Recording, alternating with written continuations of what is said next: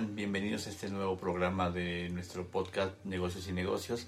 Y el día de hoy tengo dos noticias que darles. La primera es que, bueno, este es un nuevo programa que de nuestro podcast llamado Negocios y Negocios y lo vamos a titular ¿Por qué contratar un administrador para nuestro negocio?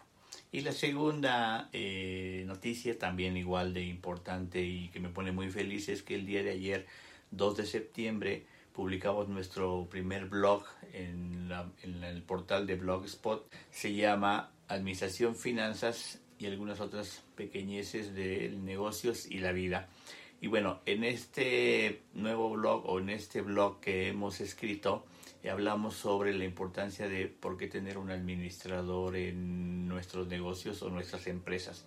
Sobre todo va dirigido a las pequeñas y medianas empresas, también a los eh, este, profesionistas independientes, porque aunque no lo crean es necesario que ustedes tengan un administrador que les lleve el control de su negocio porque puedes tener un pequeño despacho de contadores, de abogados, arquitectos y bueno, muchas veces creemos que podemos eh, suplantar esta posición que es muy importante haciéndola nosotros mismos. Estamos enfocados seguramente a alguna otra actividad de nuestro negocio que puede ser temas comerciales, ¿no? Puede ser temas de de conseguir nuevos clientes, prospectos y dejamos un poquito de, de, lado el tema de la administración de nuestro negocio o lo delegamos a la secretaria o al asistente, la cual también puede estar llena de trabajo y muchas veces puede también estar, estarse quedando corta o con falta de tiempo para poder desarrollar todas las actividades o tener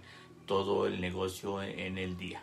Pero bueno, vamos a hablar un poquito de lo que escribimos el día de ayer. Es una eh, publicación muy simple, muy sencilla y va a ser una serie de publicaciones que van a estar enfocadas en todo lo que es el tema del administrador como responsable de esta área que, que es muy importante para todos los negocios y las empresas. En el blog eh, hablamos sobre la administración y que muchas veces pasa de noche, este, como decimos coloquialmente, en los negocios. ¿Por qué? Pues porque regularmente, como os decía en un inicio, este, esta actividad está relegada seguramente a la secretaria o, parte de las actividades a la secretaria, a la asistente y nosotros como empresarios o como responsables de nuestro negocio, pues asumimos una parte de esta responsabilidad. Pero no nos damos cuenta que estamos dejando de hacer muchas cosas y que la administración a veces la relacionamos únicamente con llevar el control de ciertos documentos o de ciertos papeles de trabajo y creemos que hasta ahí se limita el trabajo de un administrador pero esto es mucho más amplio que solamente llevar el control de la documentación, a lo mejor hacer algunos trámites por ahí administrativos en algunas agencias gubernamentales, pero no, esto es mucho más, eh, que es un poquito de lo que les quiero hablar. No voy a entrar en este programa en mucho detalle, simplemente vamos a tocarlo porque la importancia. Cuando creemos que casi siempre todo esto va funcionando de manera muy adecuada, empezamos a notar algunas veces que tenemos ciertos problemas, ¿no? O empezamos a caer en ciertos, en ciertos problemas en nuestro negocio. Se nos van los pagos, ¿no? Se nos va la cobranza, la facturación. Y es cuando nos empezamos a dar cuenta que seguramente nos está haciendo falta algo, pero muchas veces no detectamos qué. Pensamos que es olvido, no tenemos que agendarlo, tenemos que ponerle doble alarma o doble alerta a nuestra agenda para que esto se vuelva este o nos aviente las alertas más más rápidamente pero en realidad eh, lo que sucede es que a lo mejor lo que estamos requiriendo ya es una persona responsable que nos ayude a organizar y a controlar y a supervisar todas las actividades administrativas de nuestro negocio. Cuando surge ya un problema muy grave es que, que nos puede causar eh, un, un, conflicto muy fuerte, ya sea con un proveedor o con un cliente, es cuando saltamos y decimos, ah, caray, me parece que aquí fue cuando ya la gota que derramó el vaso. Y eso sucede muy frecuentemente cuando nos pega en el bolsillo, ¿no? Es decir, cuando tenemos un problema con un proveedor que dejamos de pagarle o no nos surtió, o cuando tenemos un problema con algún cliente que no, no, no pudimos atender su llamado, no quedamos mal, y bueno, nos está pegando en el bolsillo. Porque también cuando son temas de facturación o que no cobramos regularmente podemos dejar pasar un poco eso, pero no tampoco es lo ideal, ¿vale? Después de que sucede este problema, muchas veces tratamos de llegarnos de alguien cercano a, la, a, a, nosotros, ¿no? Un amigo o hasta un familiar, ¿no? Oye, ayúdame a, resolver este problema o ayúdame, échame la mano en el negocio. Es cuestión de organizar algunos documentos, llevar el control de algunas cosas y con eso este, creemos que nos vamos bien servidos, pero la realidad es que es completamente distinta porque la administración o el administrador no solamente se dedica a archivar ciertos documentos, a llevar el control de ciertos temas o al supervisar algunas cositas por ahí. No, no, no. El administrador tiene la, una gran responsabilidad porque debería de ayudarte en todos aquellos temas, valga la redundancia, administrativos, administrativo contables, administrativo financieros, administrativo legales, que tú tengas que olvidarte de ellos y él sea el responsable de dar seguimiento, control y sobre todo supervisión de que se estén llevando a cabo todas estas eh, actividades y funciones en beneficio de tu negocio. Y que tú, como responsable de, este, de, este, de esta empresa, si estás enfocado 100% al área comercial, como sucede en todos los casos, o, estás, o eres un arquitecto y estás metido en un proyecto, pues te dediques 100% al proyecto y dejes en manos de un responsable y de un profesional la administración de tu negocio. Aquí tengo una lista de algunas actividades que un administrador debería de llevar en tu negocio. Por supuesto que no son todas, son algunas. Estos son los puntos que te decía en un principio que vamos a tocar eh, más adelante en, los siguientes programas y también los vamos a tocar en nuestro blog que estamos este, estrenando. Y bueno, quiero mencionarlos. Es el área de contabilidad, ¿no? ya sea interna o externa, si es interna, supervisar que el contador haga todos los pagos, eh, no se estén eh, no se estén dejando de hacer eh, temas algunos temas contables importantísimos.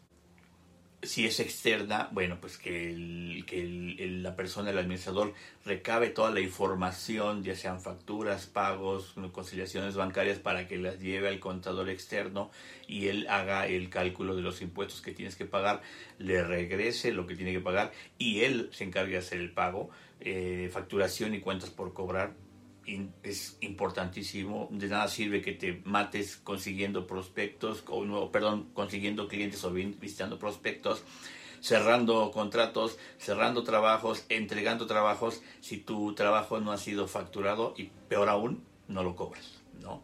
Eh, tesorería y cuentas por, por pagar, no te puedo decir flujo de efectivo, pago de servicios, pago de nómina, pago de proveedores, ¿no? Es, híjole, es también muy, muy importante para que no quedes mal ni con tus proveedores ni con tus clientes. ¿Por qué? Porque finalmente es una cadena, ¿no? Una cadenita que va, que va surgiendo, que va cada eslabón más. Es muy importante para tu negocio. Compras y proveedores, bueno, el control de las compras, de lo que pides, de lo que estás, a lo mejor se encarga de investigar nuevos precios, de conseguir nuevos proveedores, de, de negociar nuevas condiciones, también es bastante, bastante importante en tu negocio. Bueno, en, a veces eh, el área de recursos humanos y sistemas, bueno, pues lo, llevan un poco por encima, pero bueno, igual el recursos humanos es también muy importante, porque si vas creciendo o tienes que suplir a alguien porque se va, porque cambia de trabajo, porque se quiere ir, bueno, pues él te puede ayudar a colocar vacantes, a hacer una investigación de, de la persona que, que te interesa que trabaje contigo, también este entrevistarlo, ¿no? Nosotros como administradores tenemos experiencia en temas de recursos humanos. No somos especialistas porque cada hay muchas eh, personas que se, especializan en el tema de recursos humanos, pero bueno, podemos dar nuestra opinión sobre la percepción que tenemos en una entrevista o en un, o en una, o en un currículum que nos ha, nos ha llegado. Sistemas, bueno, tampoco somos especialistas en temas, algunos sí hemos tenido mayor contacto con el de sistemas, ¿no? Pero creo que en, en muchos casos sabemos eh, tenemos conocimiento o vamos aprendiendo a través de los años con nuestra experiencia en diferentes trabajos, temas de sistemas que eh, podemos ayudarte a decidir la mejor alternativa para, para poder implementar ya sea un sistema nuevo o equipos de cómputo cuando requieran mantenimiento o la compra de algún equipo.